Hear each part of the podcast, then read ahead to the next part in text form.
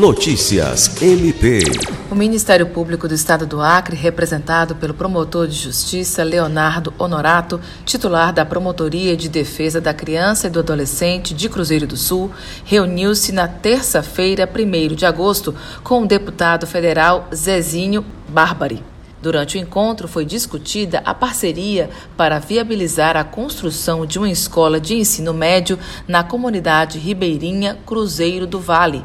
O projeto piloto de construção da escola na comunidade tem o objetivo de atender inicialmente mais de 100 adolescentes, incluindo indígenas e não indígenas.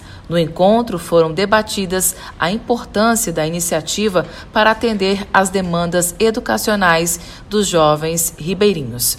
Alice Regina para a Agência de Notícias do Ministério Público do Estado do Acre.